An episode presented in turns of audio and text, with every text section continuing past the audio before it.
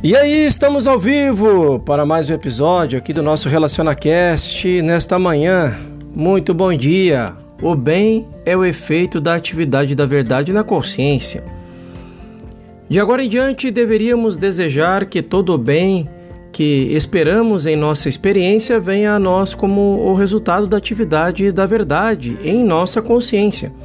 Isto dá um novo significado à frase o reino de Deus está dentro de você, ou a verdade de que todo o bem deve se manifestar de dentro do seu próprio ser. Você percebe que a bobagem seria sentar e dizer: O reino de Deus está dentro de mim, e então parar por aí.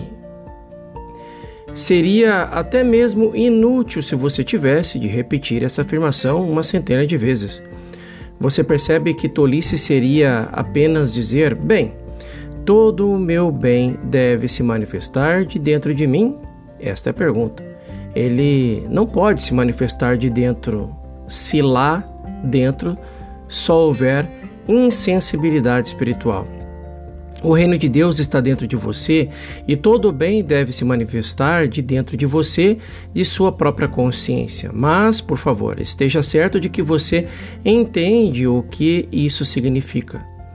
Todo bem se manifesta vindo de dentro de sua consciência, da sua consciência da verdade. A atividade da verdade em sua consciência aparece exteriormente como a harmonia da sua experiência diária. Ela aparece como a sua saúde, como a sua riqueza, como o seu companheirismo. Ela aparece como a sua esposa, o seu marido ou o seu amigo. Já que a salvação é individual, cabe a nós, como indivíduo, causar a dose de harmonia que você gostaria de vivenciar, pelo grau da sua atividade da verdade em sua consciência. Repetir a verdade, Ler a verdade ou ouvir a verdade não é necessariamente a atividade da verdade em sua consciência. É certo que essas coisas são uma parte dela e serve de ajuda ao longo do caminho. De fato, toda vez que você abre um livro de inspiração espiritual ou as escrituras, você está tomando a verdade ativa em sua consciência. Toda vez em que você assiste a uma palestra, toda vez que você assiste a uma aula que está baseada na verdade espiritual, você está tornando a verdade ativa em sua mente. Essa verdade que se torna ativa, ela está mantendo a verdade na sua consciência. Mas estas são só as vias de acessos que levam ao final.